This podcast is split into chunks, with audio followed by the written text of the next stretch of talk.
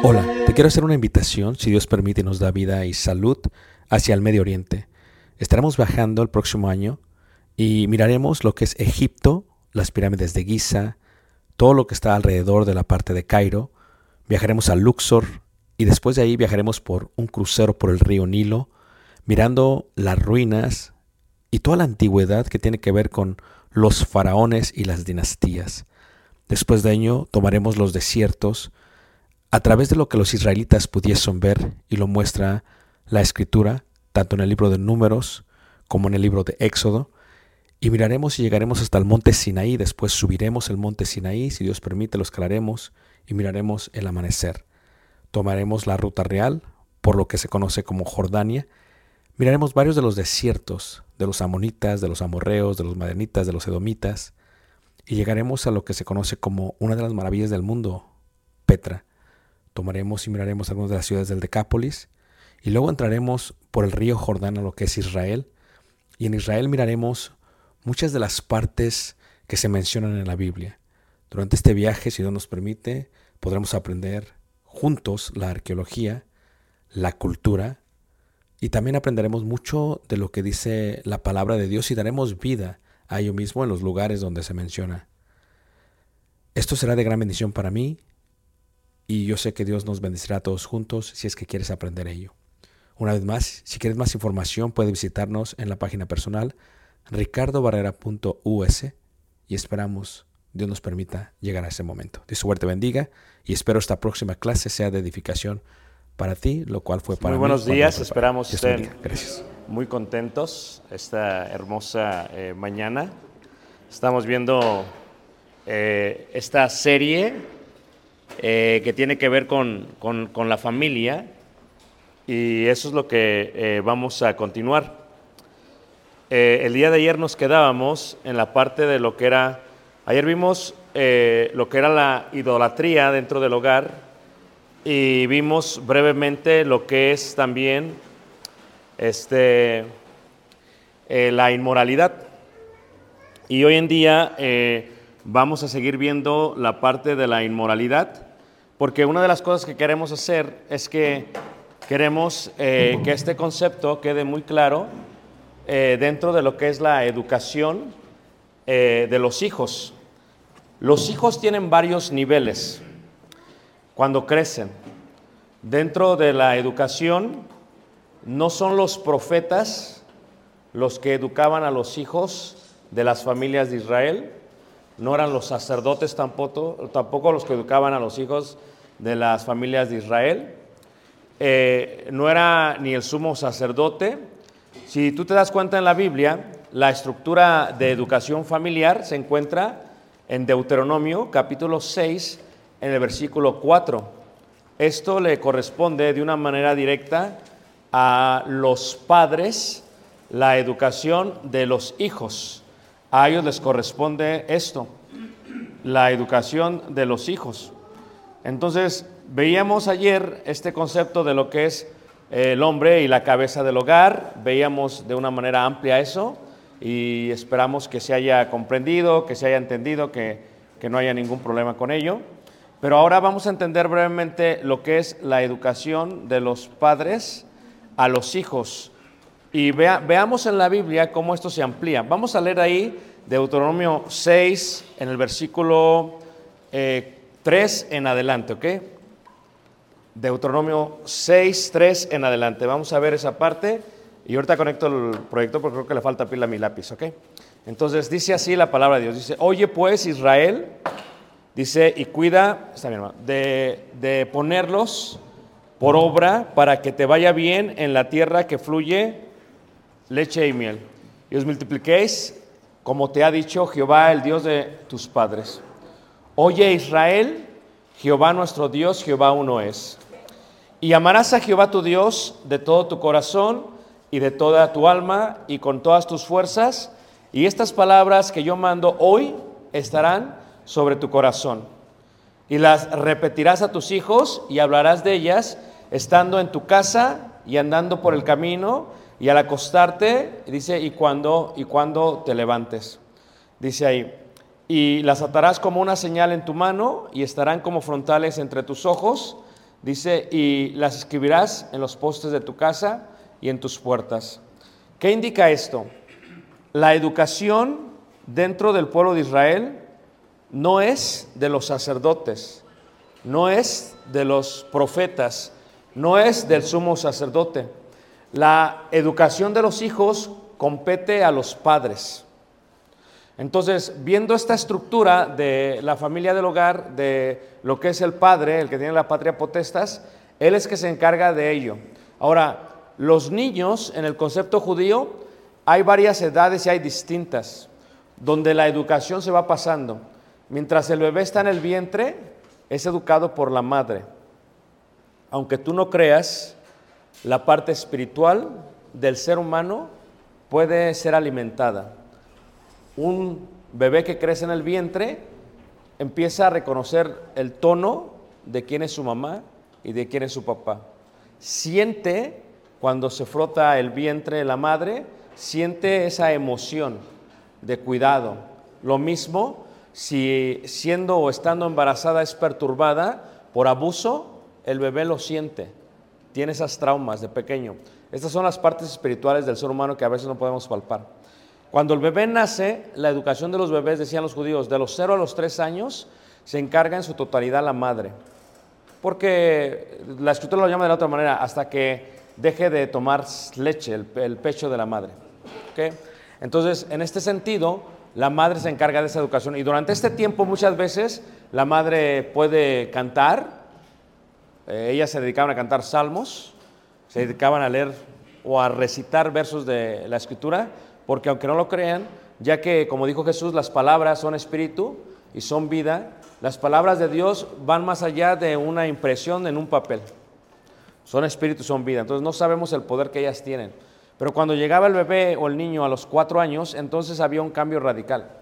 Y el niño pasaba de la educación de la madre y el papá empezaba a involucrarse un poquito más. Y es algo que no vemos mucho ni siquiera en las congregaciones. O sea, en las congregaciones lo que vemos mucho es, vemos que son las hermanas las que hacen aún la, la, la clase de los niños. Rara la vez vemos un varón que se meta con los niños. ¿Y, y esto por qué es? Porque los varones no quieren batallar con los niños. Porque se batalla con los niños. Y la, la excusa siempre es, yo no tengo paciencia para los niños.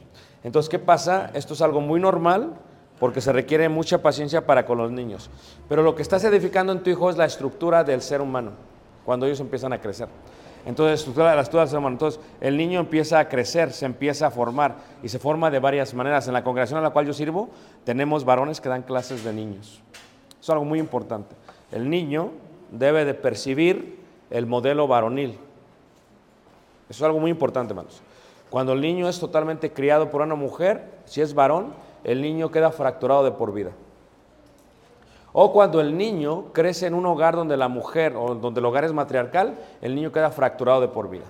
O si crece con una madre soltera, queda fracturado de por vida. ¿Por qué? Porque el varón piensa diferente, la mujer piensa diferente, somos distintos, estamos distintos y por eso requiere esa educación. Entonces, el padre se tiene que educar. Entonces, en la Biblia, el concepto es: ¿quién educa a los hijos? Los padres. Luego viene el concepto de cuando llegan a los 12 o 13 años. Y cuando llegaban a los 12 o 13 años, ¿quién nos educaba? Los rabís, los rabinos, en las sinagogas. El concepto de la sinagoga era que ellos ahora tenían que, de alguna u otra manera, eh, educar a los niños. Y se dedicaban en un concepto amplio para la educación. Está la sinagoga más cercana al lugar santísimo que está debajo del de, eh, el monte Sinaí, eh, del monte Moría, perdón. Entonces, ¿qué es lo que sucede? Se encargan ellos. Los rabís se encargan de educar a los niños, se encargan de dar las lecturas. Y empieza a haber una selección de niños, donde hay niños que, como dicen en inglés, tienen un, alto IQ, son muy inteligentes. Eh, y la inteligencia es la capacidad de analizar, de reflexionar, de asumir todo el conocimiento, la ciencia que se está dando, ¿verdad? toda la lectura, lo pueden hacer de esa manera. No pueden poner atención y, y luego hay niños que de alguna otra manera aprenden de otra manera, son distintos, ¿ok? Entonces les enseñas y no le entienden y no le entienden y batallan en la escuela y eso es muy normal. Cada uno tiene su propio don. O sea, tú no esperes que si tu hijo saca 10, que el segundo va a sacar 10 también. Para tu hijo que saca 10 va a ser muy fácil tal vez. A veces ni las tareas así saca 10 en los exámenes. O sea, es algo increíble que tiene en la mente. Y el otro, por más que estudie, no le da. Quiero preguntarles aquí para afinar un poco, ¿quién de aquí es de los que sacan siempre 10 sin tener que estudiar? Ahí están, ahí están, los inteligentes. Ahora, eh, quiero preguntarles aquí, eh, ¿quiénes de aquí estuvieron con Shrek? Eh, los que sacaban 5 siempre, los, el ogro Shrek, ¿se acuerdan? ¿Su amigo quién era? No, lo dije. No, no lo dije yo, ¿ok? Levanten a los que se les hace difícil percibir todo el conocimiento, vamos. ¿Y los demás dónde están? Están como... Ah, ok, ok. Esa es una excusa para decir no soy, pero sí soy, ¿ok? y la educación rabínica era distinta, ¿no? Ahora, ¿en qué se le educa a los hijos? Los hijos son una inversión, pero no para ti. ¿Ok? Esto es, una vez escuché una hermana aquí en México y tenía una hija solamente y dijo lo siguiente, dijo, yo no he invertido, le dijo a su novio que se iba a casar con ella, yo no he invertido tanto tiempo, tanto dinero en mi hija, la mandé hasta, la eduqué, la mandé, dice, para no sacarle nada. Es una hermana en Cristo, según ella. Entonces, fíjate, fíjate el concepto de, de, de- de- mente que tiene. Los hijos son una inversión, sí, pero no para uno, sino para nuestros nietos y para la sociedad. ¿Tantos de acuerdo, hermanos? Y entonces tú estás educando, hermana está de acuerdo con eso, tú estás educando a, a- a tu hija o a tu hijo y tienes que visualizar, hermano Juan Carlos, yo sé que es difícil, pero tienes que visualizar, si Dios te da la vida, dos yernos.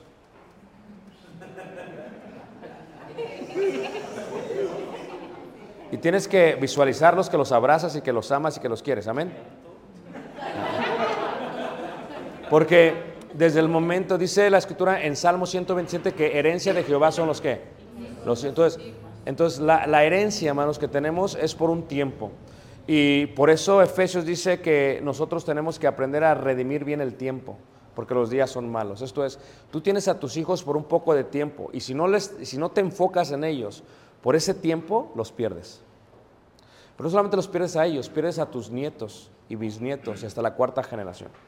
Entonces, el hombre eh, occidental, nosotros acá, llegamos a tener la idea de que se tiene que trabajar, hay que trabajar duro. Pero no, o sea, no solamente es trabajar, sino educar. O sea, tu, tu labor como padre no es trabajar solamente, sí, el que no provee para los suyos y mayormente para los escasos, pero con totalmente. Tienes que proveer, sí, pero tu trabajo es educar a tu esposa, aunque no lo creas, y a tus hijos. ¿Por qué a tu esposa? Eh, en un concepto que yo enseño, eh, que es un estudio que se hizo en la Universidad de Cambridge, cuando se habla de ese concepto, es el concepto de el cerebro del hombre y el cerebro de la mujer. ¿Ok? Este es el cerebro del hombre y este es el cerebro de la mujer.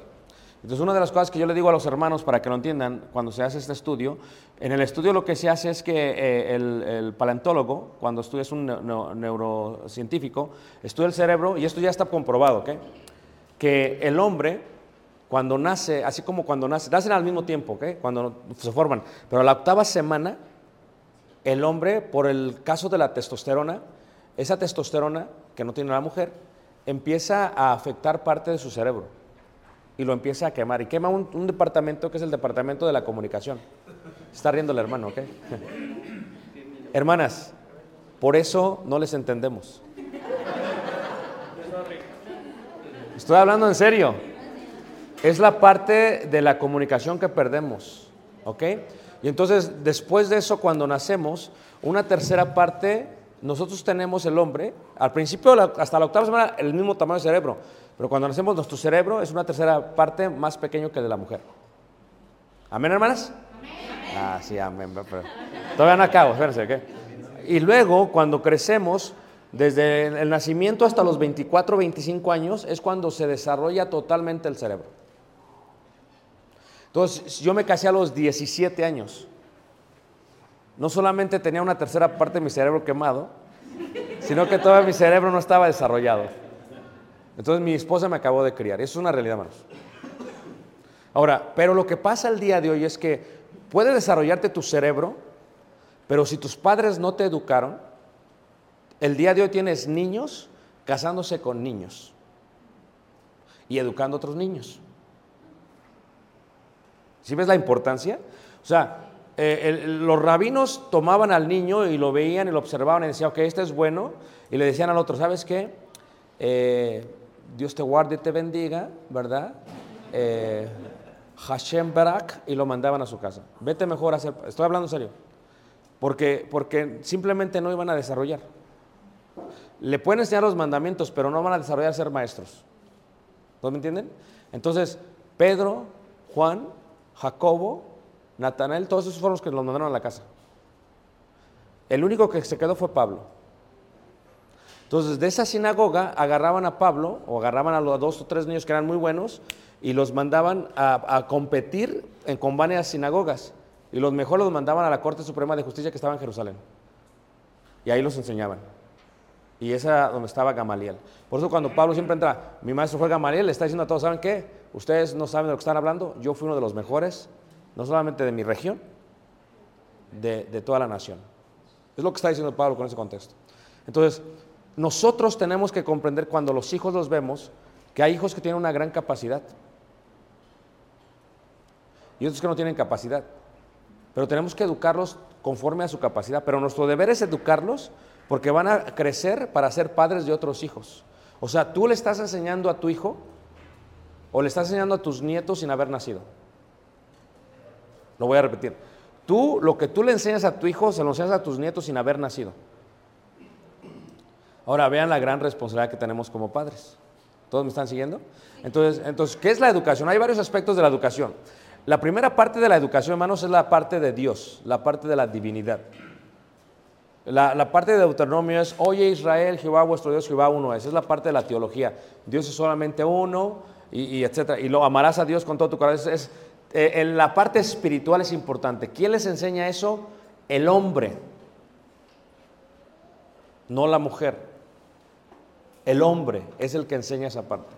Ahora, la mujer, el cerebro piensa de esta manera, ¿ok?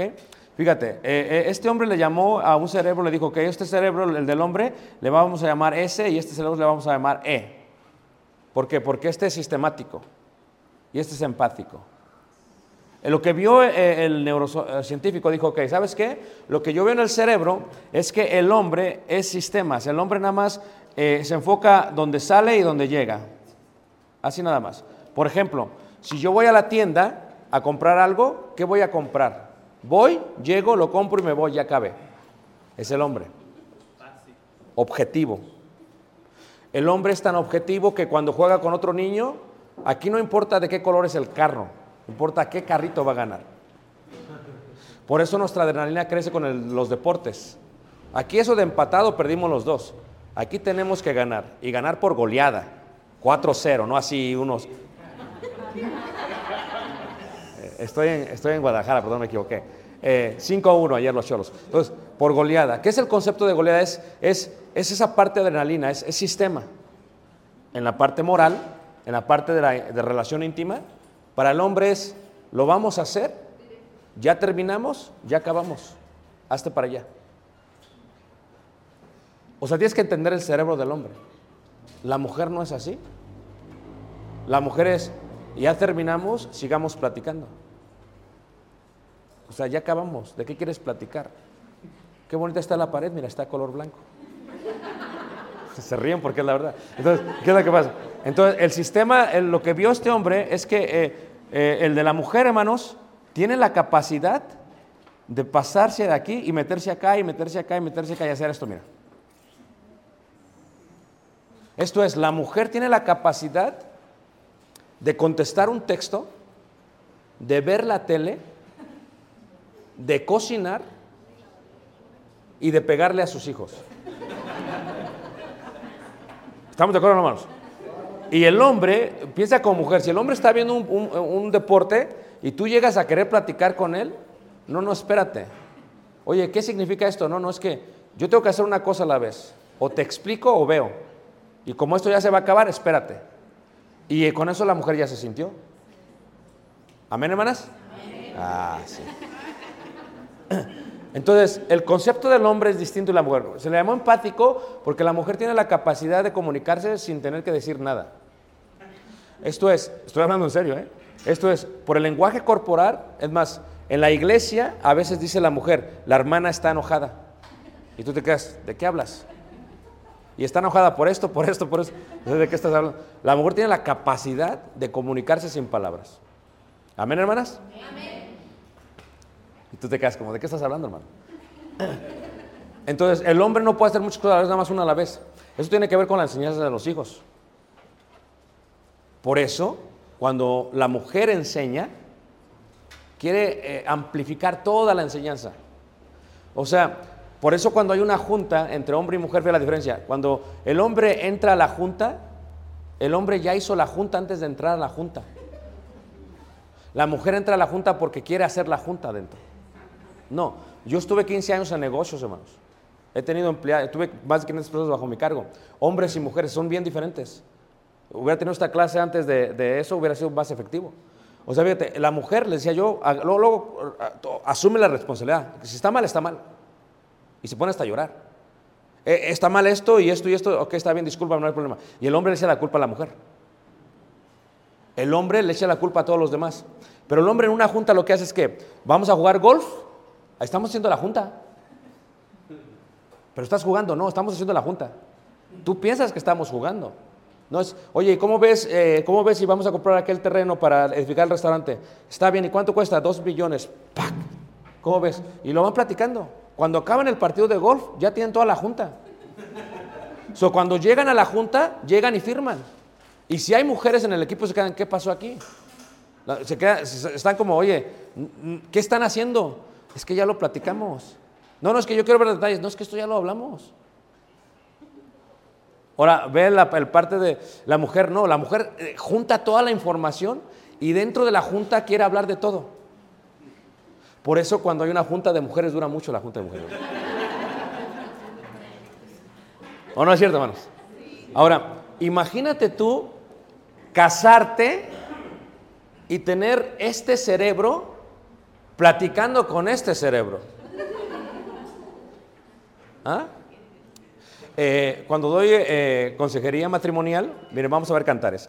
Una de las cosas que hacemos en cantares es este aspecto, porque estamos viendo los, los padres tenían que enseñar a los hijos el aspecto de la intimidad. Esto es, si no les enseñas tú, ¿quién les va a enseñar, hermanos? El mundo. Y el mundo es muy déspota con, con la parte de la intimidad. Es vulgar. Entonces, en Cantar de Cantares, lo que tú ves en el, en el libro es este libro que se lee. Yo cuando doy preconciliar digo que a la pareja que se va a casar digo que me gustaría, y esto lo hice apenas con una pareja que se va a casar en la coronación, digo, lean todo Cantar de Cantares y necesito que ustedes hagan un poema de quien va a ser su cónyuge. Y como la mayoría de los jóvenes nunca han leído Cantar de Cantares y cuando leen no le entienden porque es poesía hebrea, dicen, no sé de qué hablo. Entonces les tengo que dar un ejemplo. Lo que tú vas a hacer es que como la mujer es 80% romanticismo, lo que tú dices es que es romántico con ella. Lo que está haciendo aquí el eh, Salomón es que compara la sulamita y, compara parte de su cuerpo con algo grandioso. ¿Ah? Y fíjate cómo lo dice. Cantar de Cantares, capítulo 4, versículo 1. Dice, he aquí que tú eres hermosa, amiga mía. He aquí que tú eres hermosa, tus ojos entre tus guedejas como de paloma, tus cabellos como manada de cabras que se recuestan en las laderas de Galaad, tus dientes como manadas de ovejas trasquiladas. Qué romántico, ¿verdad?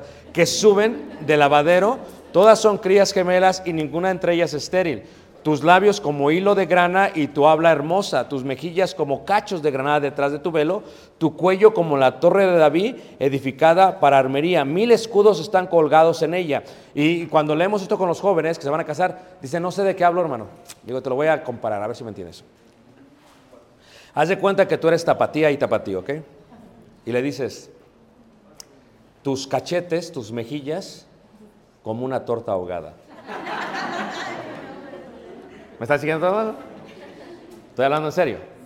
¿ok? Tu cabello como el puente.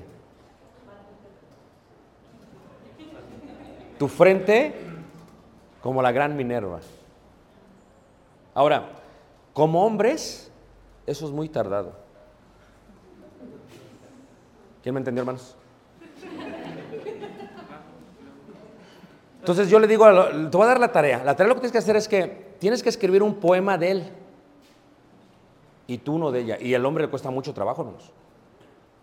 ¿Por qué? Porque cuando eran novios, los voy a llevar, al tío- cuando eran novios, ¿qué quería el hombre? El hombre quería su objetivo y tuvo que pelearlo. Y, oh, flores, wow. Y iba pasando por las calles de aquí de Tonalá. Y ponía hasta el saco, ¿a poco no? Para que no se enlodaran los pies.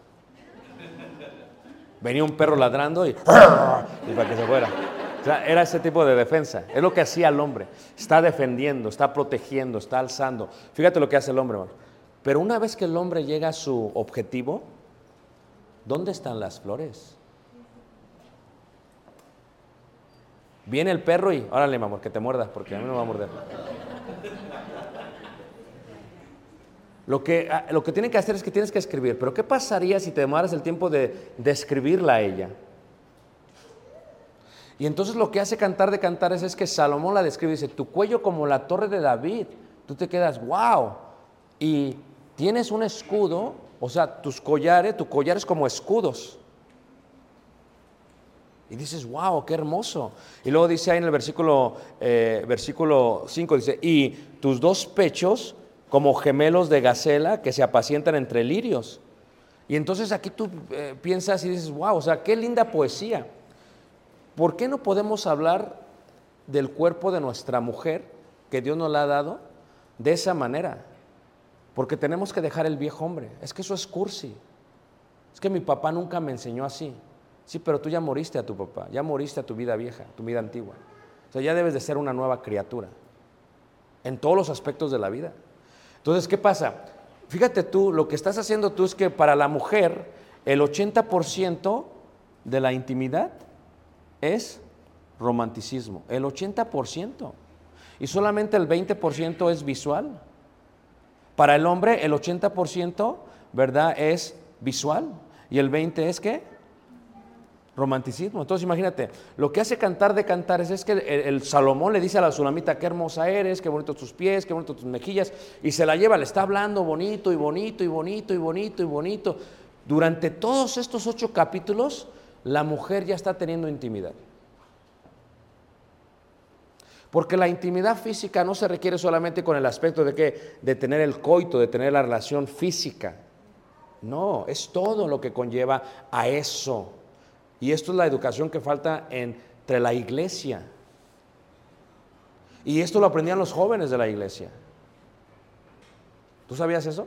Te lo digo, fíjate qué le enseñaban los rabinos a los jóvenes, ¿ok? Pongan un separador ahí. Fíjate cómo dice ahí en Proverbios, en el capítulo 5. En Proverbios capítulo 5 estamos viendo la educación de la moralidad de un padre a un hijo, o sea, o de un padre a una hija. Hay hijas que son bien ingenuas, especialmente dentro de la iglesia. Llega un hombre, hermanos, y en menos de, dos horas se casan con él. ¿Por qué? Porque son totalmente ingenuas. ¿Por qué? Porque no les hablaron de cómo identificar. Pero fe los hombres, ¿ok? Fíjate cómo dice ahí Proverbios capítulo 5, en el versículo 1. Hijo mío, está atento a mi sabiduría y a mi inteligencia, inclina tu oído, para que, te, para que guardes consejo y tus labios conserven la ciencia. Porque los labios de la mujer extraña destilan qué? Miel. Educación qué? Sexual. Cuando estás qué? De los 13 años, hermanos. O sea, imagínate que un rabí le explique a un joven que todavía no está, eh, que no ha visto internet, que no ha visto eh, pornografía, que no ha visto todas esas, esas, cosas del mundo eh, y que no, no ha oído consejo de los amigos que le están educando de esta manera, hermanos. Porque la primera enseñanza es la más importante. Ahora, aunque una mujer le quiera enseñar a un hombre, no lo va a poder hacer. En el aspecto de moralidad sexual. El hombre lo puede hacer porque el hombre lo entiende. Mira, mi hijo, te va a pasar esto en tu vida. Esto es muy normal, papi. ¿Cómo, papá? ¿Cómo? Ven, te enseño. Esto es lo que va a pasar. Vas a tener sueños mojados en la noche, eso es muy normal, esto es totalmente varonil, esto no es algo fuera del mundo, no te sientas apenado por ello. Si no lo escuchan de ti, lo van a escuchar de alguien afuera y va a ser vulgar. Entonces, aquí lo que está hablando es, cuando salgas, ten cuidado. ¿De qué? De la mujer extraña. La pregunta es ¿por qué? Por los labios. ¿Por qué? Fíjate cómo dice, dice, dice, porque los labios de la mujer extraña destilan qué? Miel. Si tu hijo, a ver, levante la mano todos los que somos hombres y pasamos la pubertad. ¿No es difícil la pubertad para el hombre, hermanos? Dices, ¿qué, qué pasó conmigo? O sea, era, era un cachorrito, era un chihuahua y ahora soy un Doberman. O sea, ¿qué pasó conmigo? He cambiado físicamente. Entonces, esta es educación. Entonces, la mujer extraña eh, la mujer extraña, hermanos, puede deshacer a un niño que ha crecido en santidad. Entonces, ¿cuánto tiempo tienes para educarlo? O sea, si tu hijo ya tiene 17 años, ya es muy tarde. No, es que tengo que trabajar, yo entiendo. No, es que tengo que me van a ascender, yo entiendo. Es que tengo que pagarlas, yo entiendo. Pero entre menos deudas tengas, más inversión puedes tener en tus hijos. Lo voy a repetir. Entre menos deudas financieras tengas, más inversión espiritual puedes dar a tus hijos. Porque imagínate que, que el hijo de su padre escuche esto. Mira, mi hijo, eh, cuando veas a una mujer, cuando el día de ayer la clase, ¿se acuerdan de esto? La mujer, hermanos, la, la grande, ¿verdad? Le dicen en términos populares, cougar. ¿Han escuchado el término cougar? Es una mujer mayor que le gustan los pequeños. Cougar le dicen. O sea, las mujeres grandes le gustan los jóvenes. Y son depredadoras. Y no lo mismo agarrar a una mujer grande que ya vivió la vida que un jovencito. Vamos. Entonces, tú este tiempo que tienes, tienes que redimir el tiempo bien, porque los días son qué manos? Son malos. Tienes que educar y educar en la forma moral. O sea, lo que le está diciendo el, el, este, el rabí a los jóvenes, dice ahí en el versículo 4, dice, y versículo 3 dice, y su paladar es más blando que el aceite, dice, mas su fin es amargo como el ajenjo, agudo como espada de dos filos, sus pies descienden a la muerte, sus pasos conducen al Seol, sus caminos son inestables, no los conocerás si no consideras el camino de vida. Ahora pues, hijos, oídme y no os apartéis de las razones de mi boca. Aleja de ella tu camino y no te acerques a la puerta de tu casa, porque no des a los extraños tu honor y tus años qué? Al cual no sea que extraños se sacien de tu fuerza y tus trabajos estén en casa de qué? Del extraño. ¿Quién los educa? Nosotros. Nosotros hablamos de ellos. La- el mejor ejemplo que tengo es cuando fui a predicar a Las Vegas el año pasado. eh, yo he ido a Las Vegas muchas veces antes de, de la iglesia también. Y entonces ya conozco Las Vegas bien, me- porque he estado ahí muchas veces, antes cuando trabajaba para los negocios. Entonces, ¿qué pasa? Cuando llevé a mi hijo, eh, eh, Tali llegó después porque tenía que trabajar y llegó y dije, vamos al aeropuerto por ella, vamos. Entonces, mi hijo tenía la tentación. Dice, papi, pero ¿qué hay en medio de las calles en la noche? ¿Qué sucede? Estaba así como, tiene, tenía mi calé 13 años. Digo, pues nada, es un ambiente muy eh, inmoral, pasa esto, posiblemente que haya mujeres que estén semidesnudas, pasa todo esto, hay cartelones por todos lados, eh, pasa de esto, dice, ah, ok, le digo, digo, ¿quieres ver? Dice, no, no, papá, no, no. Le digo, si quieres, vamos. Vamos a pasar, no vamos a, nos vamos a pasar por el medio. ¿Quieres? Porque va con una supervisión, hermanos, espiritual. Ya para él no es tentación Las Vegas. Pero ¿qué pasa cuando llega a los 18 años, hermanos? 20. Que sus amigos lo inviten. Eso no va a ser nada más pasado con el carro, hermanos. ¿Quién les puede enseñar bien? ¿Quién le puede decir bien? Es papá. O sea, la educación de mi hijo no está en los maestros de los jóvenes en la iglesia, ni en el predicador. Es ilógico, hermanos. La educación de los hijos cae sobre nosotros, específicamente en la parte moral. Esto, mi hijo, sí, esto no. A las doncellas las tratas bien, no las tocas mal, no piensas mal de ellas, tu mente va a vagar y esto es lo que tienes que hacer. Es parte de eso. ¿Por qué? Porque nosotros somos así. Entonces, cuando tú ves proverbios, ves una educación increíble espiritual, pero luego una educación increíble en cuanto a lo moral. Cuando ves cantar es una educación en cuanto al romanticismo. Dices, los judíos la tenían hecha. Porque ¿quién de nosotros educa? Imagínate tú, si, si la mujer es 80% eh, eh, eh, romanticismo, antes de que se case el varón en la congregación, lo que hacemos es que todos los hombres de la congregación tenemos una comida y lo invitamos a la, comida y vamos todos con él. Entonces, tienes hombres de 60, 70, 80 y jóvenes de 20, 25, todas las edades. Entonces, estamos todos emocionados, ¿no? Y le decimos, ok, denle un consejo al hermano. Y el consejo que tienen que entender es, para la noche de bodas, léete ocho capítulos de Cantar de Cantares. Y dicen, ¿cómo? Dice, sí, o sea, no vayas a lo que vas. Léete ocho capítulos. Dice, no, no lo entiendo. Por eso les doy la tarea. Esto es, platica con ella. Habla con ella, sé romántico con ella. Eso es educación eh, moral. Habla con ella, platica con ella. Eh, ¿Por qué? Porque la mujer, porque pelea, batalla mucho con su autoestima, necesita escuchar de ti que tú estás locamente enamorado de ella. Ahí en Cantares, por ejemplo, eh, cuando de- dice ahí en el versículo capítulo 1, fíjate de qué manera estaba ella preparada por su varón. Cantares 1, en el versículo, versículo 5. Fíjate, tú como madre, yo le preguntaba a la hermana, al hermano eh, Melanie, sabía qué significaba su nombre antes que me lo dijeran, pero eh, eh, Melanie eh, decía que significa eh, morena, princesa, bella morena. Ahora, te voy a decir algo acerca de ello. ¿Ok? Pero ¿cuántas veces has escuchado a ti, a tú, que en la sociedad, como que humillan a la gente que es más morena? Levanten la mano, hermanos. La verdad.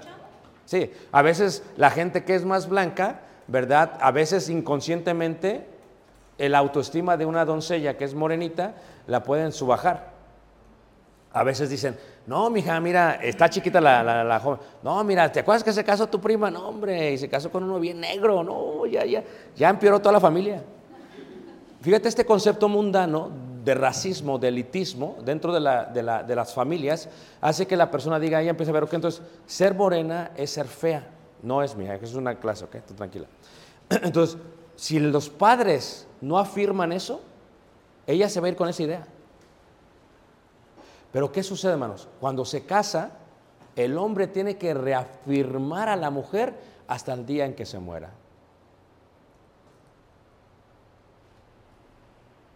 Tú dices, oye, es que mi mujer no quiere tener nada conmigo. Yo no entiendo por qué, si yo soy muy amable. Porque su cerebro es empático.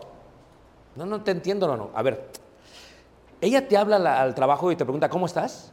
Sí, ok. Te habla y ¿qué le dices? ¿Cómo estás? Pues le contesto, bien. Ok. Ella cuando llegas de la casa te pregunta, oye, ¿cómo te fue en el trabajo? Sí, ¿qué le dices? Pues le contesto, bien. No, no, es que hermanos, no es lo que la mujer quiere saber. No es lo que la mujer preguntó. Y es donde viene, hermano, ¿de qué hablas? No, no. La mujer no te preguntó cómo te fue en el trabajo. Pero sí te preguntó eso. A ver, no te entiendo. A ver. La mujer no te preguntó eso, ¿ok? Lo que la mujer quiso decir es, dime con detalle todo lo que hiciste en el trabajo. ¿Amén, hermanas? Y entonces, ¿qué dice, la, ¿qué dice el hombre? Mira, mi amor, hoy en día me levanté a las 4 de la mañana. Sonó la alarma, solamente tres veces y la pude apagar. Pues se ríen los Fui, a- fui al, a- al baño y me bañé. Y cuando me estaba bañando, ¿verdad? De pronto me acordé de, aquel- de aquella canción romántica que te puse y me puse a cantar, ¿no? Solo tú, solo tú. Y luego cuando salí, vi la, la- la- el ropero y, puse la- y me acordé de ti cuando, como que gracias a Dios que me has lavado. la- Y luego cuando iba en el carro, iba en el carro y empecé a escuchar, empecé a escuchar como los, eh, la mañanera y la apagué porque es puro desastre. Entonces, cosas tóxicas, solo apagué. ¿Y qué, puse, qué me puse a hacer? Me puse mejor a pensar en ti. Y luego en el trabajo me fue tan mal, me fue muy mal. Fíjate que llegué, me fue tan mal y yo, yo, yo anhelaba estar ya en la casa.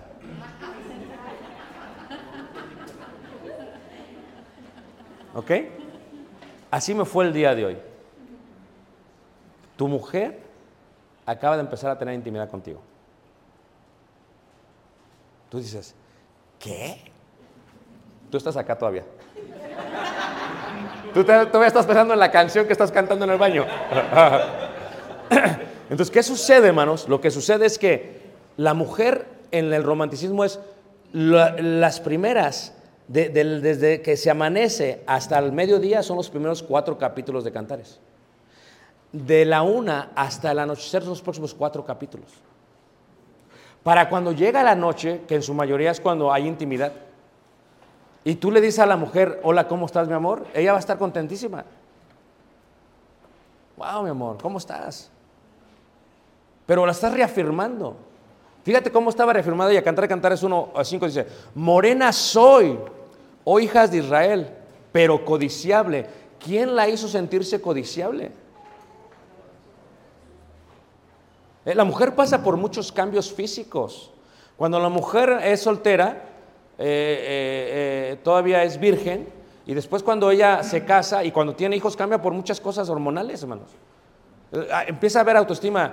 La mujer a veces, y te hace una pregunta, escuchen bien, la, mujer se pone un vestido y te hace esa pregunta típica, ¿cómo me veo? O sea, ten cuidado, ¿eh? O sea, ¿cómo contesto correctamente esto? ¿Qué decía el hermano Ricardo? Que ser empático. ¿Cómo me veo? Bien, mal. No. ¿Cómo me veo? Tienes que reafirmar.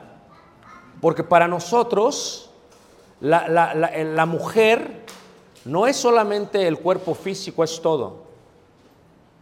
Y esto es algo para las doncellas.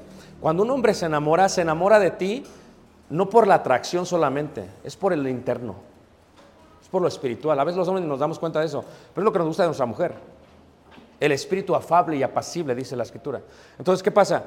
Yo amo a mi mujer en esa parte y lo demás es confirmación. ¿Qué le dice el, Salomón? Eres morena, pero eres codiciable, mi amor. ¿Qué hubiera hecho un mexicano? Estás bien negra. Pero ¿qué hace Salomón? La está reafirmando. ¿Pero por qué la está reafirmando? Porque es el trabajo del hombre. Y, y si tú tienes un hijo varón, tienes que enseñarle esto. Es educación que viene en la casa. Tienes que enseñarle a afirmar a su esposa. ¿A enseñarle qué? Con el ejemplo. No, es que están los niños aquí, ¿cómo te voy a besar? Ahí bésala. No es que mis papás no hicieron, tus papás no eran cristianos. No es que mi papá era cristiano y era bien frígido, bien así, bien frío. ¿Sabes qué? Entonces no le enseñaron a él. La iglesia tiene que cambiar ese aspecto, hermanos. O sea, la mayoría de las iglesias tienen problemas matrimoniales. ¿Por qué? Porque no hay una educación sexual que es bendecida por parte de Dios. Y nosotros tenemos que tomarnos el tiempo de educar correctamente, pero ¿quiénes? A nuestros hijos, ¿de una manera qué? De una manera correcta. Entonces, ¿qué es lo que pasa? Fíjate, capítulo 1, capítulo 2, capítulo 3, 4, 5, 6. Fíjate en el capítulo 8 y al final, y dice en el versículo 14, fíjate cómo dice la sulamita. O sea, le, le los, estamos todos los varones y estamos con el joven, le decimos, tómate el tiempo, tómate el tiempo, tómate el tiempo. Pero preguntan, ¿pero por qué me tengo que tomar el tiempo? Porque eso es romanticismo. 80% de la mujer lo que quiere. No hay nada más bello que saques a tu cónyuge a cenar un día. Y esa es la parte de comunicación, ¿verdad? Porque a veces, ¿qué te dice la mujer? La mujer te pregunta, ¿tienes sed? ¿Y tú, sistemático? No. No es lo que la mujer te preguntó. Dices, ¿de qué hablas, hermano? Estoy hablando en serio. La mujer te dijo, ¿tienes sed? No fue lo que te preguntó. Lo que la mujer te preguntó fue esto. Yo tengo sed. Quiero que vayas y me traigas un vaso y que lo disfrutemos juntos. Y no solamente quiero que vayas, quiero que quieras ir por el vaso y que nos lo tomemos. Estamos hablando en serio, hermanos. Entonces, ¿qué pasa? O la mujer hace esto, la mujer dice, ¿tienes hambre? Sistemáticos. No. No, no. Eso, lo que la mujer acaba de decir es, me gustaría que me llevaras a comer. Amén, hermanos. Y al restaurante preferido mío. Amén, hermanos. O sea, porque luego le dice la mujer, tú, le dices, ¿dónde quieres ir? La mujer dice, donde quieras. No dijo eso, hermanos.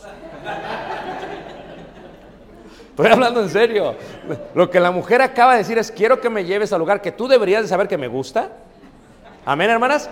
Y que me lleves ahí. Y que quieras ir allá conmigo. Cuando el hombre entiende ese, aspecto de la mujer, hermanos, se empieza a comunicar bien con la mujer.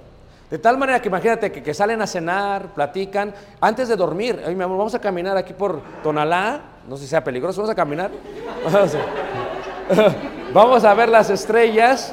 O en este caso, salir al patio, ver las estrellas, algo así entre tú y yo. Entonces estás viendo las estrellas, estás platicando cómo te fue en tu día. Todo esto es parte de la preparación. ¿Y qué pasa si la reafirmas ahí? ¿Qué pasa si tu mujer tiene 50, 60 años y empieza a dudar porque ya tiene canas, empieza a dudar porque empieza a tener manchas, empieza a dudar porque tal vez... eh, entonces tú la, tú la tienes que afirmar. Yo te amo por quien eres. Eres tú el amor de mi vida. No importa cuánto cambies, te voy a amar hasta el día que muramos. Ese concepto tiene que ver con romanticismo. ¿Y qué dice aquí la escritura? ¿Qué le dice ella a él? Dice, apresúrate, amado mío, y sé semejante al corzo o al cervatillo. O sea, ya ella quiere tener intimidad física. Ella ha llegado al punto que ahora quiere estar contigo. Ahora sí, vayamos a hacer lo que tenemos que hacer. Pero como eres tú y como somos nosotros los hombres, ¿qué pasa? Todo el día somos rudos con ella, somos fríos con ella, somos cortantes con ella. ¿Por qué? ¿Quieres agua? Sí. ¿Quieres agua? No. ¿Cómo te fue? Bien. ¿Cómo estás? ¿Qué quieres? O sea, como hemos sido- Y luego en la noche, tienes esa, esa, y en la noche te cambia la voz. Hola, mi amor. O sea, es ilógico, es una hipocresía, hermanos. Estoy hablando en serio.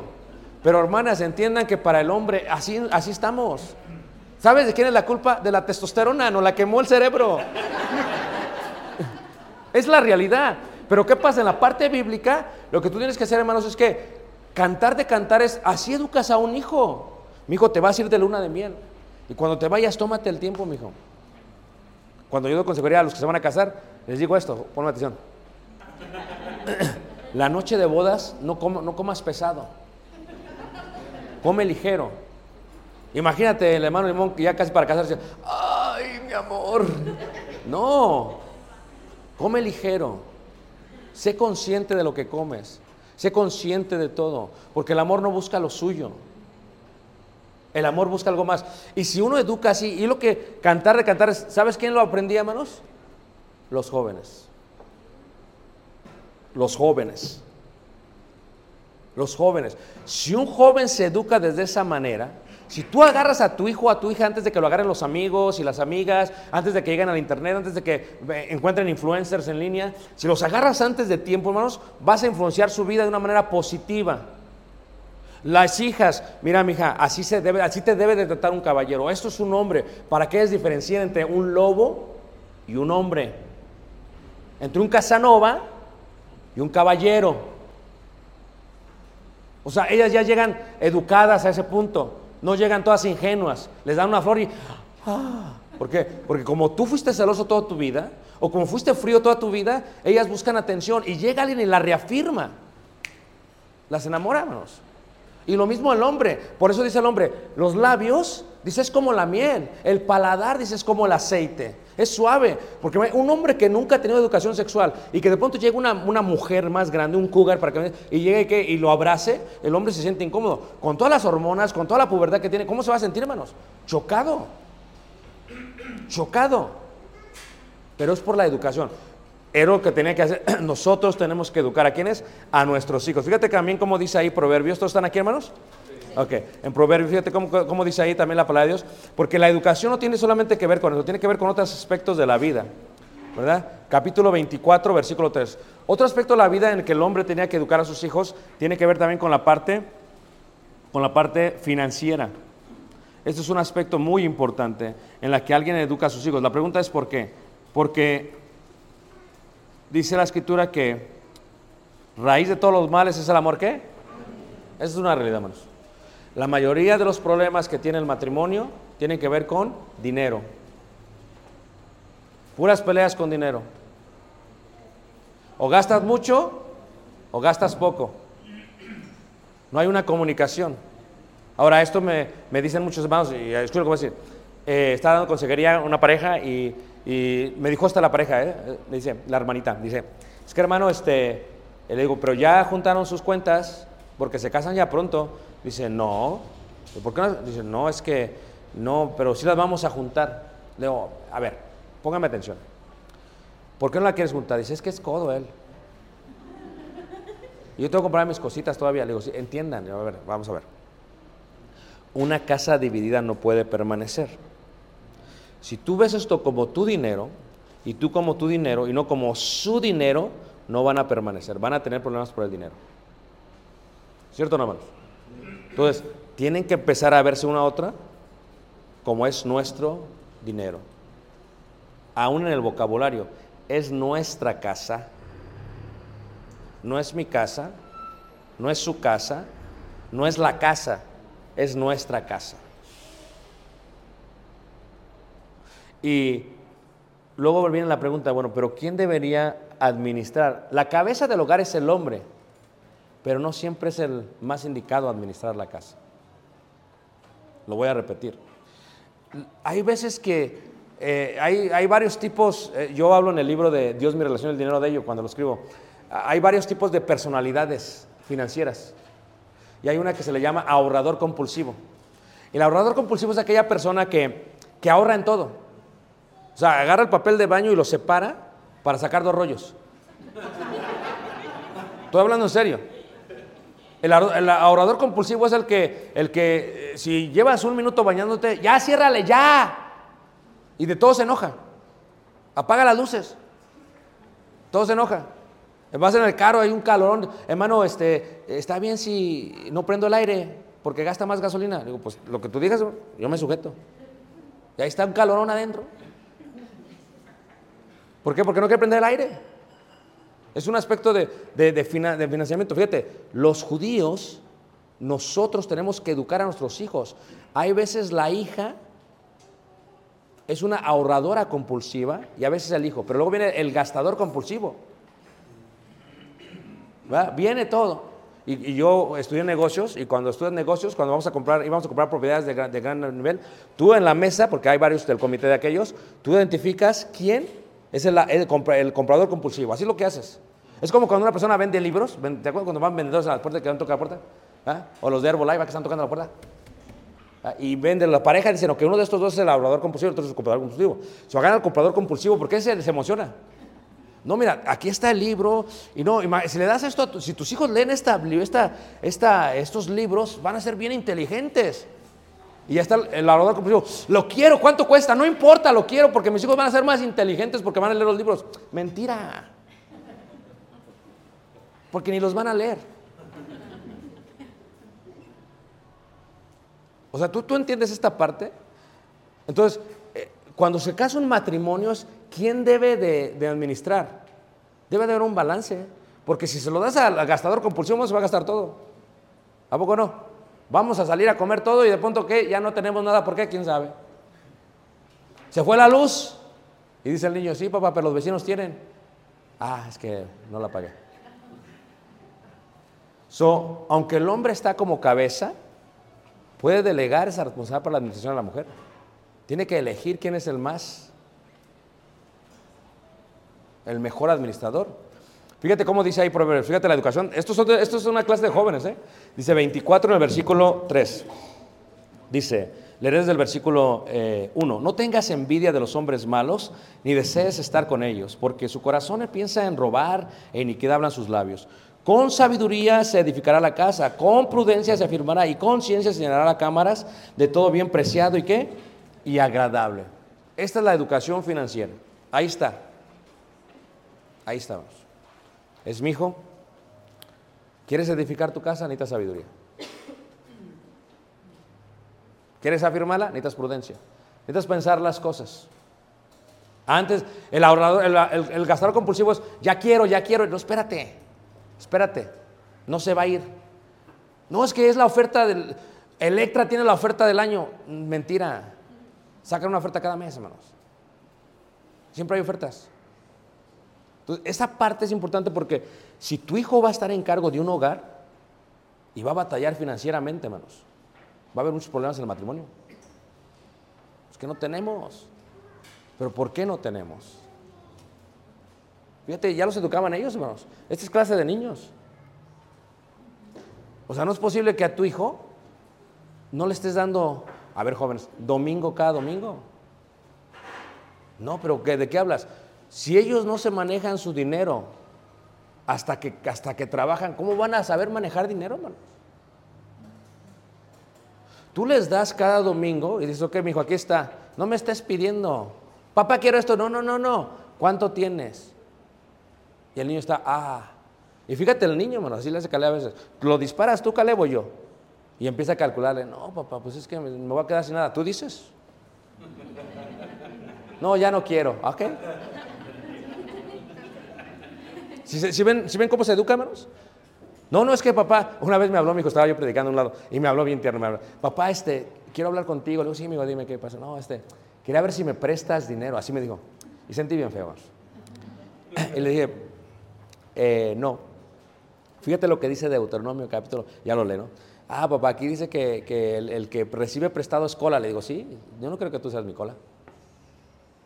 Le digo, aparte, nunca, en familia no nos podemos prestar. Aparte, si vas a entrar en deuda, eh, ya es malo. Fíjate cómo se empieza a educar. Digo, tienes que esperarte. Ah, pero es bien difícil esperarse. Pues, bienvenido a la vida. ¿O no es cierto, hermanos? ¿Por qué? Porque realmente, ¿qué es lo que debe hacer el hombre? El día de hoy, esta educación milenial es esta. Los milenios dicen, quiero, tengo, hago. No, así no es, hermanos. Vayamos a los tiempos antiguos, ¿se acuerdan ustedes? Quiero, hago, tengo. ¿Qué quiere decir, hermano? Claro. Esto es, prudencia es esto. ¿Quieres una casa? Haz. Pero ¿cómo está el sistema? Quiero, no la compramos, estamos endeudados por toda la vida, no, tengo que trabajar todo el tiempo, no puedo educar a mis hijos. Fíjate, el carro. Oye, ¿cómo es posible? Mi esposa maneja un 2002 Toyota, hermanos. Qué bueno que le gusta todavía, pero 2002. pero ¿cómo es posible que, yo digo a los muchachos, o sea, no ha sentido, mijo, o sea, yo tengo casado 30 años y tú te acabas de casar, tu esposa trae un mejor carro que yo, no, no, no, no hace lógica. Pero es la nueva generación, es, ya lo disfruto, luego, luego lo pago. Es el placer primero. Pero eso no es prudente. ¿Cómo se puede afirmar una casa si no es prudente? Fíjate que dice ahí la escritura. Dice, ahí no solamente dice, y conciencia se llenarán las cámaras. O sea, imagínate tú, ¿quieres una casa? La compras a crédito. ¿Quieres muebles? Los compras a crédito. Todo crédito. Entonces, ¿qué, qué, cuál es tu vida? ¿Cuál es tu vida? O sea, dice conciencia. O sea, ¿qué está indicando que la- eso es para jóvenes, ¿eh? Que como padres tenemos que educar a nuestros hijos. Tenemos que ayudarles a entender este concepto familiar, porque ellos van a tener su casa, van a tener un presupuesto. Ellos son los que van a pagar la luz. Ahora, ¿quién debe de administrar? El mejor administrador. Y no siempre es el hombre, hermanos, lo siento, siento decirlo, hermanos. El hombre a veces comete muchos errores. En mi casa lo administro yo, eso estudié. ¿Ok? Pero aunque yo lo administro, hermanos, hay transparencia total en las finanzas. ¿Cómo? ¿Qué quiere decir eso, hermano? Transparencia total. ¿A qué te refieres? Porque el cerebro de mi mujer es... Necesita saber detalles. ¿Estamos bien? Sí. No, no es suficiente. ¿Qué me lo que me acaba de preguntar? Me acaba de preguntar cuánto tenemos, dónde está, cómo está, qué tenemos, dónde está, cuál es nuestro portafolio, cómo estamos si pasa esto, si, si me salgo a trabajar, ¿qué sucede? Mira, mi amor, tenemos esto aquí, esto aquí. ¿Cuántas veces se muere el hombre y la mujer ni sabía que teníamos? Ni sabía que estábamos tan endeudados. Eso es una, eh, lo que se llama infidelidad financiera. Entonces, ellos están educando a sus hijos desde qué? Desde pequeños. Ahí los tienen los niños. Con la casa se afirmará, con la casa, con la... ¿Qué prudencia, ciencia? ¿Qué ciencia? Matemáticas. Matemáticas. Uno más uno, hermanos. Qué inteligentes. Si gastas, si ganas mil pesos, ¿cuánto puedes gastar? No, no, no, no. Como 800 tal vez. Y depende de tu edad. Si estás tan joven como Adrián y ganas mil, puedes gastar 400. Porque si quieren casa, no tienen que ahorrar. Y si quieren carro, y luego sale Denise, ay mi amor, que quiero el iPhone 15, el 15. Por favor, Denise, te voy a dar el iPhone 1 y si quieres, ¿eh? Si ya no se puede actualizar, mi amor, no, pero nosotros sí nos vamos a actualizar. E- Es el concepto de que, primero que, si yo quiero, está bien, pero voy a hacer. Tienes que ser ciencia, de ciencia dice sencillo. Ahora, fíjate tú, nuestros hijos se van a ir de la casa. Uno, no son una inversión para nosotros, para nuestros nietos, tampoco no. Entonces le decía yo a los hermanos apenas, le decía, mira, qué hermoso sería que cuando tu hijo se case, cuando Franco se case, ¿amén? ¿Sí? ¿Amén o no? Sí, sí. No voy a decir con quién, pero amén. Qué hermoso sería que cuando Franco se case, qué hermoso sería que, que la, este, que el hermano, fíjate, dijera, no es, no es lazo, es, bueno, sí lo es, pero tú entiendes. Que le diga, que diga al hermano, ¿sabes qué, mi hijo? Te vas a casar, Eh, estamos contigo, te amamos, te vamos a ayudar con esto.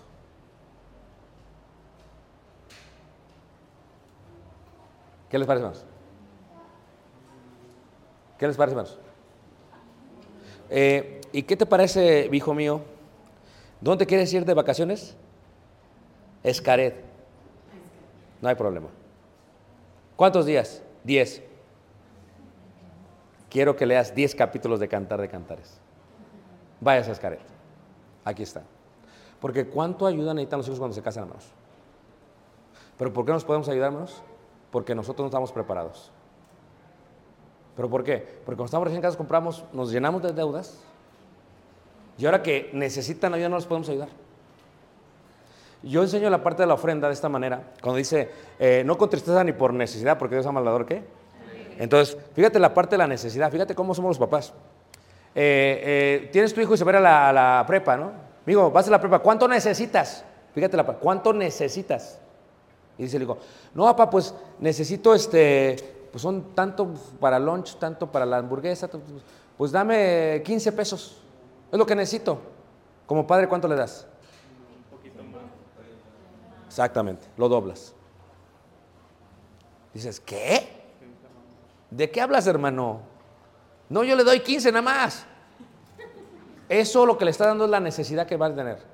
Pero todos los que somos adultos sabemos lo que puede pasar. ¿Y qué puede pasar, hermanos? Llueve, hay un choque, el Uber cobra más, se le ocurre al, al chavo cobrar más. Entonces, ¿qué es lo que pasa, hermanos? Pero, pero, cuando regresa, a ver, Dios nos da siempre más de lo que necesitamos. Pero hay que ser sabios, como dijo José. Va a haber unos siete años de gran abundancia y siete años de qué? Entonces hay qué? Hay que guardar. Porque cuando llega ese momento, la mayoría de los matrimonios tienen problemas en su hogar siempre por finanzas. Siempre es dinero. Siempre, siempre sale eso.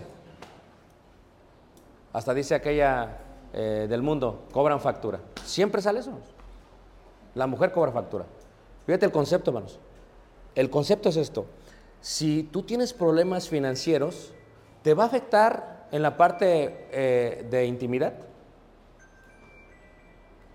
¿Sí o no, hermanos? Totalmente. Si se van a estar peleando. ¿Tú quieres que yo le dé el poema de cantar de cantares a mi mujer cuando estoy enojado porque se casó toda la... ¿De qué me hablas? Cantar de cantares. ¿Estás loco, hermano? No sé qué mundo vives. No, no sé qué mundo vives tú. Tienes que voltearlo. Eh, o, o- o- qué pasa, hermanos? Si tu esposo tiene que trabajar tres o cuatro trabajos y llega todo cansado y no te ve, ¿tú crees que el esposo va a tener ganas de, de- de- de cantarte o de decirte eh, la poesía? No. Porque para él va a ser una locura. Porque él tiene esa necesidad en ese momento. Y entonces empieza a haber esa gran diferencia. Pero ¿quién educa a los hijos? No el predicador, no el maestro de jóvenes. ¿Quién, hermanos? ¿Quién, hermanos? Los padres. Y siempre sale esa pregunta, pero ¿qué pasa si mi esposo no es creyente o si mi esposo no es espiritual? ¿Se acuerdan de los tres tipos de hombres? Entonces buscas a un hombre que sea espiritual para que le enseñe a tu hijo. ¿Por qué? Porque si no le enseñas se acaba el tiempo y se acaba el tiempo pierdes a tu hijo y pierdes a toda tu generación. Así de importante, hermanos. ¿Por qué esta persona está este, adicta a esto o aquello? Porque no hubo educación eh, este, moral. Porque el hijo le va a llamar, es visual. Al muchacho le va a llamar la atención ver. Pero desde el momento que tú lo veas, le enseñas. No, mi hijo, no se degrada a la mujer de esa manera. Lo corriges. Ve algo, no, esto no está bien que veas por esto y por esto. Entonces, es una corrección eh, paternal. Si no lo haces tú, ¿qué hacen en el mundo? Mira esto y empiezan a ser vulgares y doble sentido. Y, y es lo que viven ellos, hermanos. Y cuando se casan, hermanos, viven una cara en la iglesia y otra cara en el mundo. Y cuando se casan no pueden ser los hombres que Dios espera que sean. ¿Por qué? Por eso mismo. Acabo con esto para el primer break. Fíjate cuando dice 31, Proverbios 31. Fíjate, la mamá del rey Lemuel, ¿eh? La mamá del rey Lemuel, qué bárbara. La mamá del rey Lemuel dice lo siguiente. Este es un consejo, esta es una parte de la escritura que realmente fue un consejo de la mamá. La mamá es la que aconsejó. Y dice así, fíjate. Dice, 31.1 dice, palabras del rey Lemuel, la profecía con que le enseñó, ¿quién hermanos? Ah, versículo 10. Mujer virtuosa, ¿quién qué? ¿Por qué? Porque su quema, su estima sobrepasa largamente la de las piedras preciosas. ¿Qué es una piedra preciosa, hermanos? Un diamante. Es una de las preciosas. ¿Estamos todos de acuerdo? Ahora, el consejo que da la madre a su hijo es, búscate una mujer y que sea virtuosa. Si no está educado moralmente, él se va a ir con la atracción. Es que me gusta. No importa que acá no tenga nada, que acá no tenga nada, me gusta. Pero sabemos todos que la parte física se va a ir. Entonces, ¿cuál es la educación? Mujer virtuosa, ¿quién la va a hallar? Y es el concepto de un diamante. Ayer me preguntaba el hermano esto. Los diamantes tienen cuatro elementos. Y es lo que considera su estima o su valor. Entonces, cuando hablamos de la estima y del valor, cuando hablamos de este concepto,